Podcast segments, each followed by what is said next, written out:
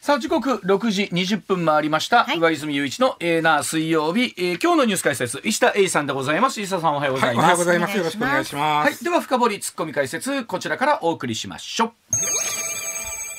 えー政府石油国家備蓄の余剰分放出発表へというところですさあアメリカのバイデン政権による石油備蓄の協調放出方針を受けまして日本は国家備蓄のうち目標日数を超える余剰分を売却して流通させる案を、えー今日24日に発表するということです。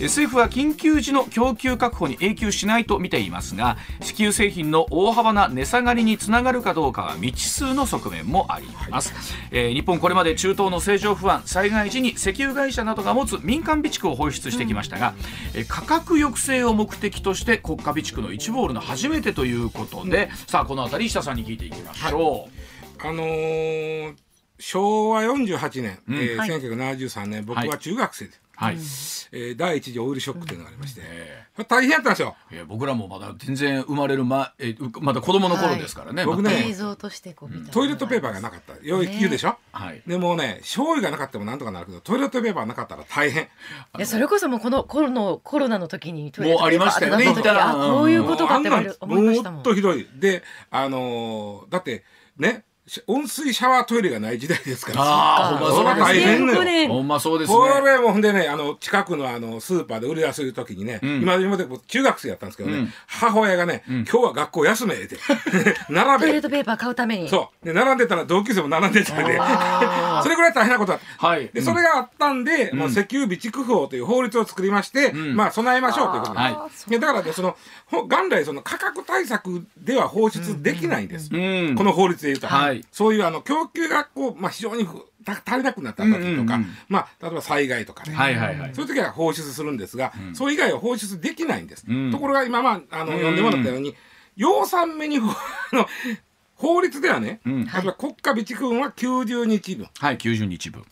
ね、で民間は70日分は貯めときましょうとなってるわけ、うん。はいで今それを超えてあるわけ。国家でいうと、えー、55日分オーバー140日分ぐらいじゃあるわそうけですねそうそう。民トータル間でいうと20日分ほどオーバー、うん。合わせると2か月半ぐらいのオーバーがあるんです、うんはいでこのオーバーした分に関しては、ん。もうあの別に、えーまあ、価格高騰対策でもええやんかという、うん発想です。法律違反ならんやろと。でこれその50日分を出して、うん。値段は影響するんですか？おそらくあんまりしないと思いますね。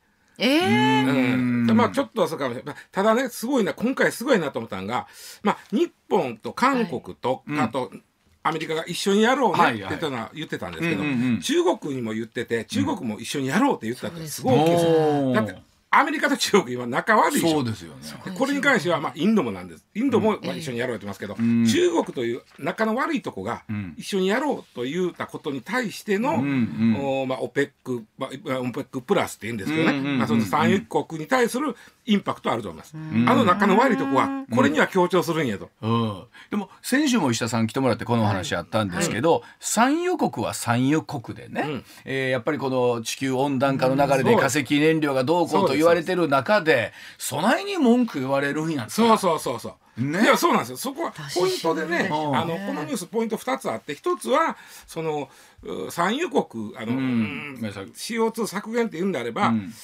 産油国のこともちょっとは考えられなあかんでと。うん。で実はね今あのアメリカあの原油価格って、うん、もうあの80ドル近いんですよね、うん。1バレルあたり、はい。うんうん。でアメリカのシェールオイルシェールオイル。シェールオイル、はい。あの岩盤砕いて取ってくる、はいはいはい。今あんまりやってないんですよ、うんやうん。でそれは、えー普通のあの中東のオペックなんかが取る油よりはコストかかる。うん。取る取り出すのに取り出すのうんね、うん。でいくらでペイするか言うたらまあ今の価格やったら十分ペイするんです。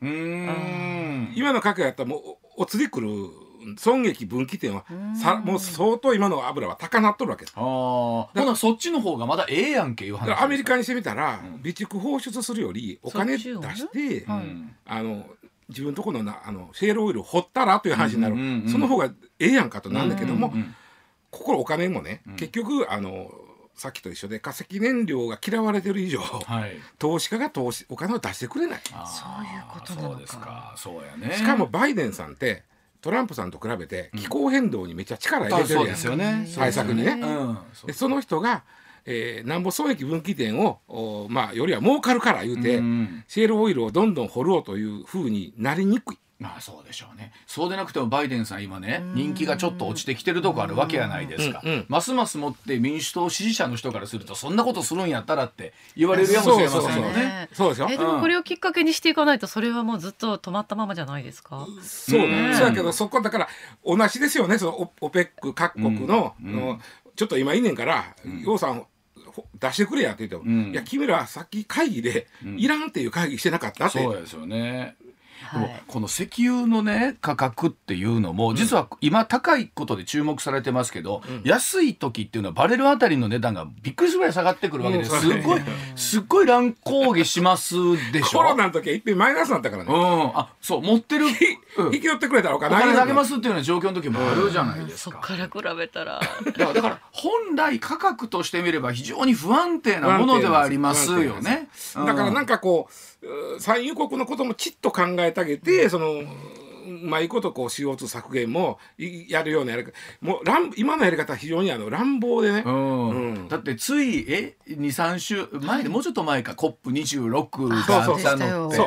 あの時も議長あの議長の人が涙しながらですよそうそう。最後。そなんとか合意に取り付けましたっていう。でみんなしてそう、まあ、ある種、えー化石燃料悪者にはい。してて、まあそりゃそうなんよ、うん。あのコップの COP26 の趣旨から言うとね。そうですでもよね。それで儲けてる国にしてみたらお前ら都合ねえ時だけ そのいやまあねまあ確かにそうやと思う。都合いいようになってますもんね。それならアメリカ産よと、あんたとこ今シェールガスの損益分岐点得すんねんから今掘ったら、ううんちに言うのやったらあんたとこ掘れって言うたら、アメリカは、んいやうちもそれで投資家にね、CO2 削減っていうのに金出さ出せって言いにくいんですわって、ん。お前どの口がそれ言うと思うになる なるわけですよ。あのオペックにしてみたら。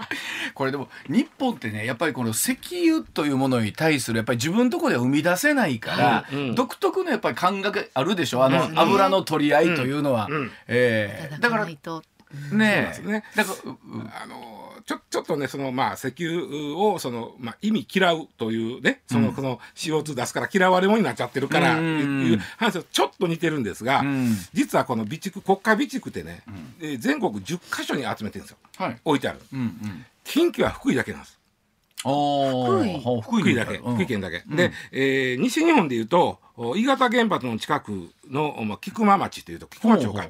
あとはあの限界原発の、まあ、近所佐賀県のお五島列島の方とか。ということは原発の近くに。ばっかりなのよ。まあ、ほとんどね。例えばあの陸奥小川原市というところがあってそこはもうはい東通原発のそうですよね。もう真ん中そこにもあるんです。うん。で要は原発ってその作るとなったら大反対が起こったりうん。そのそんなもん必要ないでとうん。いう声も上がるんですが、この備蓄基地に関しては、そんなもん必要ないとは誰も思ってないんですよ。うん。うんやっぱり置いとかな困るないるよねといるよねありますね。いるよねやけどうちの近所には作らんといてって反反対運動が起こる。これでもほんまあの基地問題とかも全部一緒ですよね。そううん基地。あまあよりも一番近いのはね、あのゴミ処理施設です。だってゴミ処理施設なかったら困るのみんな分かってるわけやん。そうやね。しやけどうちの近所作らんといてこれをねあの NIMBY って言うんですよ。あの英語のね。任備 NIMBY NIMBY と書いて NIMBY Not in my backyard あああー。not in my backyard あうちの。ベタな英語でわかりやすいわ。そうでしょうちの庭にはいりまへんでいうことですね。それがいんのは分かるけど、うちの裏には作らんといてっていう話ですよね。で NIMBY って言うんでこの施設でだからちょっと原発は NIMBY では確かないに。うん。でもゴミ処理施設は完全に NIMBY なんですよね。ですね。そういう意味ではこのお石油備蓄基地全国に10カ所ありますけど任備なんですね。ん。で、えーなんていうかな。その普通にその沿岸部にこうタンクがいっぱい作ってるのもあれば、苦労しても海上に浮かばしてるとこもあるわけ。うんうんあともっと言うと地中深く掘って、うんうんうんうん。そこに、えー貯めとくというね、ん。パターンもあるんですよね。あの例えば仙台原発ってありますよ鹿児島。仙台あります。その近所にある串木野市っていうとこあるんですか。そこのやつは完全に地下に埋めてる。うん。原発の近所にこういう10箇所がほとんどあるっていうのは、うん。そうだから似てるんですよね。まあ確かに似てますね。あのーじゃあなんかこう向こう行けみたいな、はい。でもでもいるのはみんな分かっとると。ね でもどっかかぶってくださいねなんかそういう意味ではそのさっきのね、うん。オペックのあの普段化石燃料なんかね嫌われもんや言いながら、いるから増産してっていうのとねなんかこう勝手なところが似てない？あのね本当に勝手に。石油っておそらくこの世の中の流れでいうと50年後とかで見たら間違いなくこう生産量減ってくるだろうし、うん。これ世の中でこんだけ、うん。ね、うん数も CO2 がいらないっていう。増うん。とはいえこの12年とかこの5年ぐらいの間ではそうそうそう。少なくともまだまだはいいるわけやないですか。だからあのうまいことその、原産国のことも考えつつ減らして、今全く原産国のこと考えてへんからね、うん。あの減らせだけで、うん。それはもうへそを曲げるかといってどね、いるもんはまだ今さえいるわけないです。何か年も言うけどほんだらお前んとこ掘れってアメリカ言われるわな。今掘ったらもうかんでや言うて。そうですよね、まあ、ロシアなんかは自分のところでまだ掘ったりしてますでしょ。あそこはね割とあの出やすいんでアメリカ岩盤割らなあかんからね大変なんよ。中国出ないんですか？あんまり出えへんですねだからほとんど出えへんだから一緒にこっちと足並み揃えてるのがあるんでしょうけどねね。はい。だそうでございます。え、さ医者さん最後にごめんなさい。え要はあの値段的にははい落ち着くか落ち着かないかというと、この放出では落ち着かん70日分しかないんで、そういう意味では落ち着かへんのですが、さっき最初に言いましたように、中国も強調したということでは、えーインパクトはあるんでインパクトはある。少しは差があるかもねっていうぐらい。ですかね、だそうでございます。はい6時31分です。では続いての話題でございます。さあフランスペットショップでの犬や猫の販売禁止へでございますさあフランスの上院で18日ペットショップなどでのえー犬や猫の販売2024年以降禁止する法案可決されました、えーこれ買いたい場合はですねブリーダーから直接購入するか保護団体からの引き取りに限定されるということなんですね。また衝動買いによってペットを捨ててしまわないように購入する人には飼育に関しての知識があることや責任を持つことを宣誓する署名を求めさらに引き渡しまでに7日間考え直すための期間が設けられるというニュースでございます。え松川家では、犬を飼ってますがうん。あのそれこそペットショップで買ってはきてます。え今なんか日本ではその署名とか別にいらないの？うん犬に対してのそのちゃんと飼いますという署名とかはした覚えはないんですけどそれこそちゃんと、うん。あの逃げちゃったりした時用のマイクロチップを埋め込みますとかそういうのはそういうのが今は結構どか。こも当たり前にはなってきてると思いますね。あのフランスのこの法案に関してはフランス国民はほぼ大賛成。大賛成。大賛成。えなんあでー。えーまあまあだからあのやっぱりひ、まあ、息する人が多いんでしょうな、うん。捨てちゃう人が多いんで。実はねフランスってみんなご存知のようにあの長期休暇じゃないですか。確かに。あの前に捨てる人がめっちゃ多いんだって。あ1か月旅行に行く間面倒見られへんから。っていうもうそれ社会問題になっとんねん。この長期休休暇とペットの息という全然イメージなかった。へえ。そそれこそちゃんと長期休暇用のペットホテルとかってあるんじゃないんですか？うん、だから1か月やからね。どうなんでしょう、うん。まあだから預ける人はそこに預けるはずだけど。うん。あの実はヨーロッパで一番動物捨ててる国あの息する、うんあのヨーロッパの中でい動物息のチャンピオンって言われてる国なんですよ。フランス？フランス。年間10万匹。犬猫。捨てるそれはやる。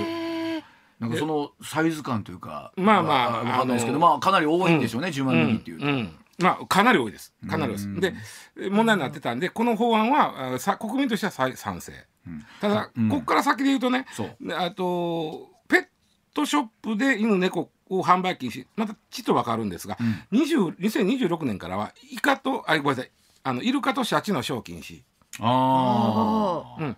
えー、2028年からは移動サーカスで野生動物を扱うこと禁止。ほんならもうホワイトタイガーがなんちゃらとかっていうのはもうヨーロッパでは見られないライオンとか。のショーとかもそう結構移動サーカス多いからねヨーロッパは。でこれはもうおただ不思議なんがねフランスといえばフォアグラじゃないですかフォアグラ？フォアグラ。フォアグラ。がガチョウに餌無理やり食わして。あれは禁止せえへんだみたいな。食べるためのものあとは僕もびっくりしたのがえなんだえー闘牛？闘牛は伝統芸能として残すみたいな。そうそうそう。それちょっともうよう分からへんねんけど。でまああのただほらちょっとニュースは違うかったけどイギリスがさ、あの生きたタコ入れたらあかん法律を今通そうとしてるタタコダメなんですか？ああとエビもカニもあかん。生きたやつね生きたまま入れた。らあかん踊り食いとかダメなんですね。日本のあの耳うのうどん好きは。うどん好き。あれエビ生きてるからね。はい。あれうまいこと入れるの跳ねるからね。パッと出せるの。こうね。あのあれでトングで掴んでそうそうそうそう。あれダメ。あダメ。まああ今法案やけどこれどう通りそうなんでイギリスは。で、まあ、要は言いたいのは動物がそのまあ言うたら、哺乳類以外も含めて、はい。えーかなりその人間に近い扱いにこう、まあまあ、うん。気持ちとしてみりゃね。うんそらそうそうなん。なんか動物の気持ちになっちゃったらそうなりますけど、日本の場合って例えばこと食とかに関して言うとね、はいうん。やっぱりどこの「いただきます」という精そうちゃん神とね。で、そうだよね。あの美味しく命を本当に頂戴する分こう感謝して、うんね食べさせていただくという。イギリスもそうなんですよ。だから、あの殺してから茹でろと。あ生きたまま茹でたらあでも奴らにも感覚はあるらしい。意識があるちろんそう、まあ、そ意識がそうです。あの僕ちょちょっと、はい。まあ話ずれます。昔あの鮎の塩焼きってあるやん。あ、れをあの串にこうブスブス刺してるおっちゃんの手つきが素晴らしいから見てたんですよ、あれ泳いでるようにならなあかんかできた時焼いた時に。うん。鮎がね、であと血出すだけ、はでおっちゃんにね、この鮎これ痛ないんで、うんうん。聞いたら、その串刺してたおっちゃんは「鮎、はね痛いのは分からへんのですわ」ブシブシと刺してその炭火の上に乗せて「でも熱いのは分かるんです」いやび余計かわいそうや余計かわいそうやないかと思ったことがあったけどもまあそのことちょっと待って。で、えーまあだんだんとそのだからそちょ食べるのはいいんやと、はい、そのその考えたれっていうことなんでしょう。あのまあねねまあ、もちろん僕は本当犬猫を飼ったことがないので、うん。えーその権利とか云々というのがピンとこと来てないところもあるんですけど、皆さんの話聞いてるともちろん家族だし、ペットロスというね言葉があるぐらいですから、そこを大事にするということはもちろんよくわかるんですよ。でただそのお店で売買するのが禁止ということに対して、えーその皆さんが賛成うんということは別にこの法律は悪かないということ。要はそのね。要は衝動買いを禁止。あーそうか法律なんこれね。それこそねあの梅田にもペットショップできてね本当に見たら連れて帰りたくなるんです。もう一匹買おうかなって思っちゃったりもして。見たらあああかんのですよ。もう目が合っちゃって目が合うとね。あのうるうるしたお目目でこう見上げられると、うん。一緒に帰るそうっていうのが分かるので ペットショップのあの販売方法はちょっとうん。確かに。ねうんだからあれよあのフランスのこの法律も犬猫は販売禁止や、ん。ペットショップで。それ以外のウサギとあか、はいはですええねんけど亀とかはええねんけど、うん。道路に面したとこに陳列するの禁止なんですよ。い。うん要は衝動買いを抑えるという法律なんですこれ。あのやっぱりさこうね、うちなんかはねそのマンションとかの携帯です。買えないって買いたくても買えないとかあるじゃないですか、うん。うん。そういう状況だからうちは別に、まあ、うちの皆さんすごい、あの犬好きなんですけど、うん。買えないんですけどあのやっぱり状況が許したら衝動買いやっぱりはしてまうもんなんそうです。そうそうそれはそうでしょ。だってもう運命だと思っちゃうんですよ。そう。はいしかもそんな安いもんじゃないでしょ。安いもんじゃないですよ。物もちろん物というか。僕の友達がね、うん。まあ、飼うてた犬がもう大事大事で、まあ、死んだわけですよ、まあ、しょうがないよな生き物やから、ん。でその後どうしようかな。自分ももうええ年やしこう飼ってまうと、自分が先死んでしまうかもしれんと。そうです。今それ問題になってますよあーそうか。ねうんはいでだからこうたらあかんと思うからそのペットショップの前通りとかを目伏せて 見見たら確かにとなると今医者さんが言うた大通りにね面するところでは置いたらあかんというのも人間の心理としては正しいっちゃ正しい。正だからフランス人の人大多数はこの法律はいいよねってなってるわけ。どうしても欲しい場合はちゃんとその道をそうそうそうそうこう。かき分けてでも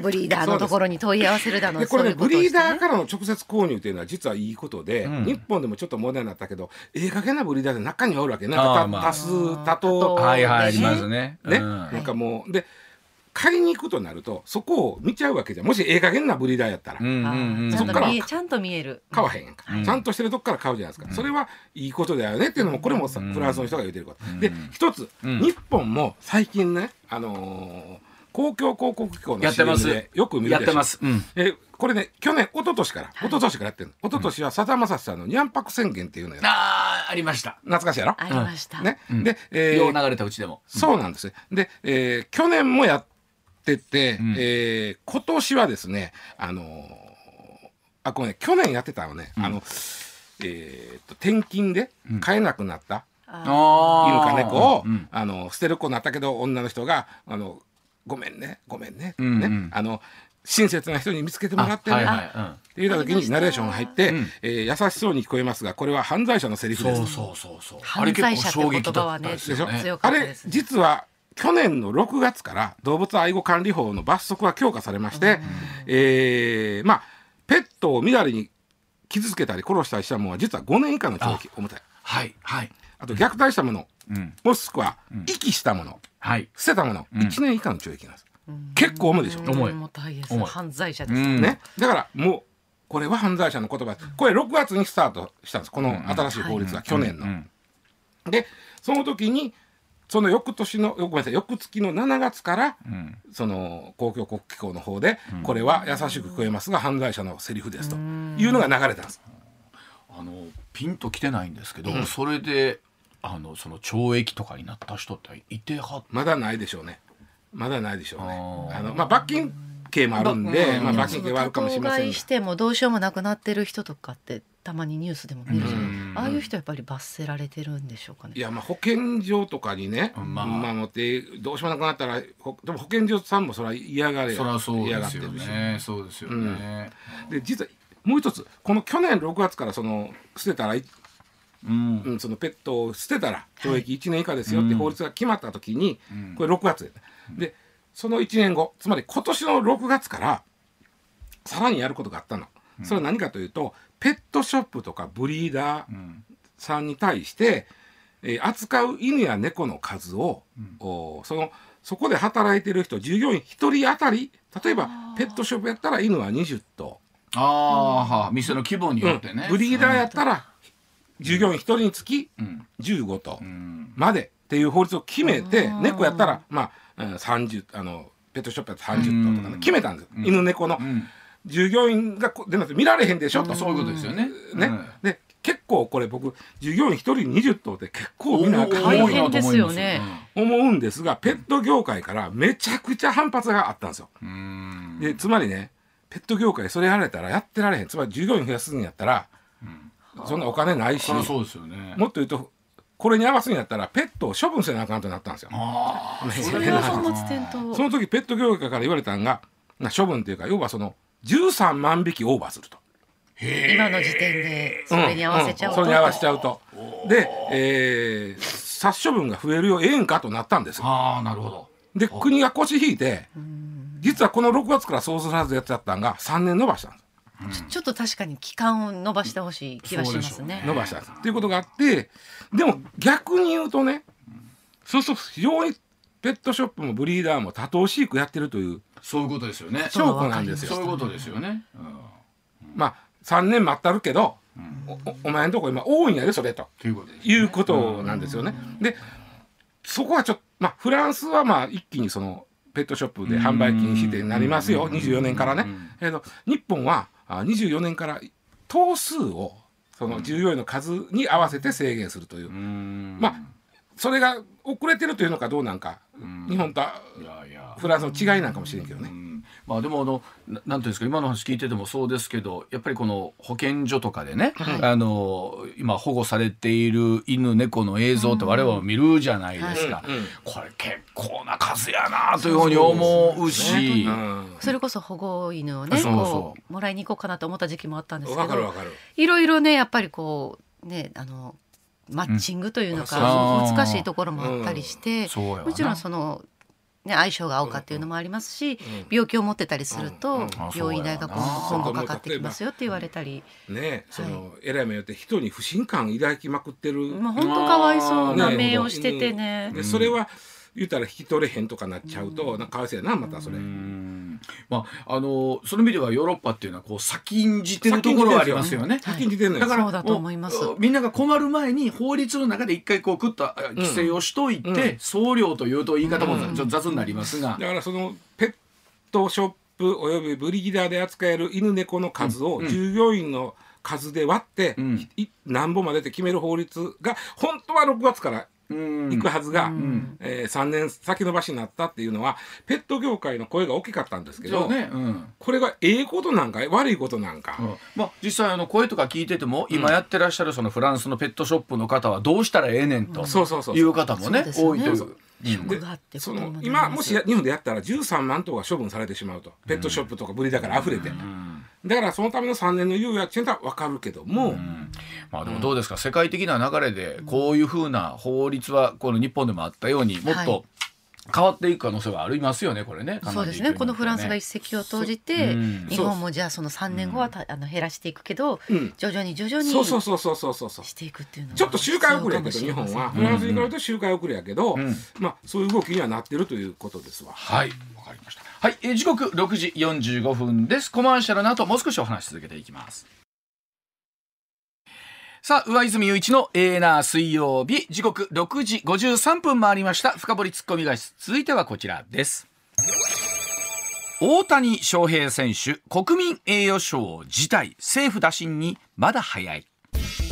さあ松野官房長官が22日の記者会見でアメリカ大リーグの最優選手 MVP に選出されたエンゼルスの大谷翔平選手に対して国民栄誉賞授与の打診をしたもののまだ早いと辞退されたことを明らかにしました、えー松野官房長官辞退についてさらなる高みに向けて精進するという強い気持ちと受け止めている。来シーズン以降の一層の活躍をお祈りすると述べました、というところでございます。まああのーどうでしょう。はい。政府にしても、まあ、松野さん、にしても、それは断られるやろうと分かってるけどだ けどこの状態で出すと言わへんだらお前らなって言われそうやから。思えへん？あので国民栄誉賞とは何ぞやというふうにな、だから一応ねこれ規定があって読むとね、広く国民に敬愛され、はい。社会に明るい希望を与えることに顕著な業績があったもの、うんうん。なってるけど、はい。当てはまるでしょ？あともちろん当てはまる。当てはまる。で別にあのなんですけどまあそりゃ断れると思うもう何べも言うけど僕で昨日の僕でね松野さんも。あの僕子供に覚えてるのはこの王さんがそうそうそうそうそう。初めて国民栄誉賞に選ばれたっていうのは子供の時にすごいニュースやなと。そうなんです、うん。そうなんです。あの総理大臣顕彰とかあったんやけども、そのそこの規定に会えへんのに、そのすごい人がいっぱい出てきたから同賞で作った賞なんですよこれね。ああそういうことなんですね、でねちなみに今まで、えー、30何人やったかないてんだけど、はい。じゃあうわちゃんね、はい。一番若いのは誰だと思う？あ一番若いの誰？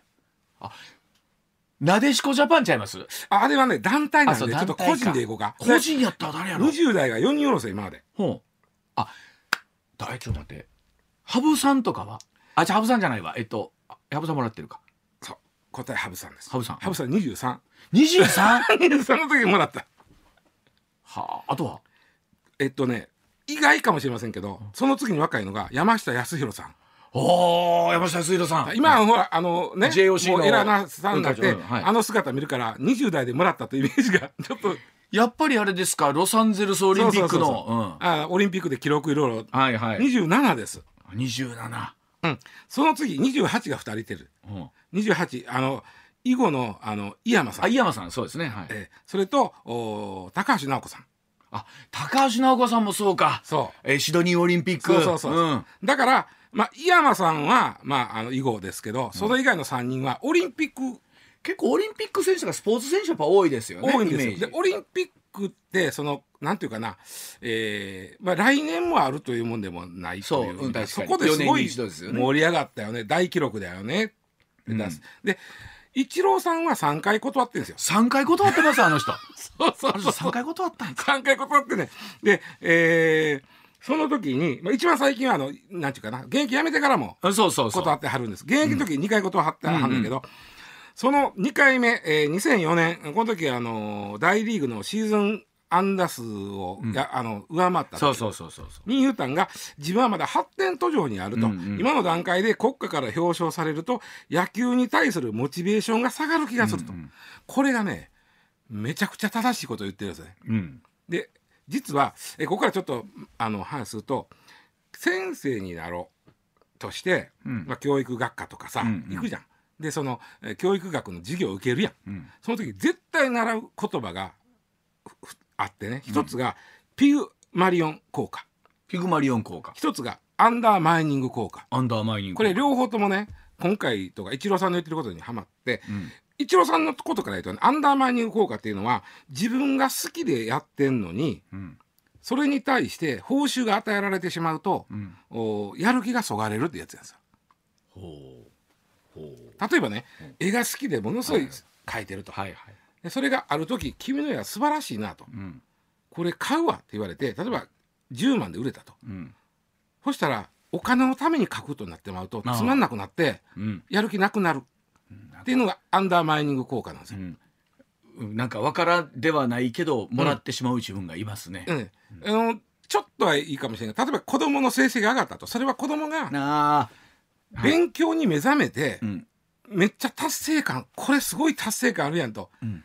分かって、うん。解けた、うん。嬉しい、でその結果成績が上がった、うん。その時に親が成績上がったから小遣いやるっていうのは実はやったらダメなことなんだよっていうのが、アンダーマイニングアンダーマイニング効果。はいはい。でそれをイチローさんは今まだ今の段階で国家から表彰されると野球に対するモチベーションが下がる気がすると。うんうんうん言ってるのは、アンダーマイニング効果のことを言ってるわけです。なるほど。これ正しいです、はい。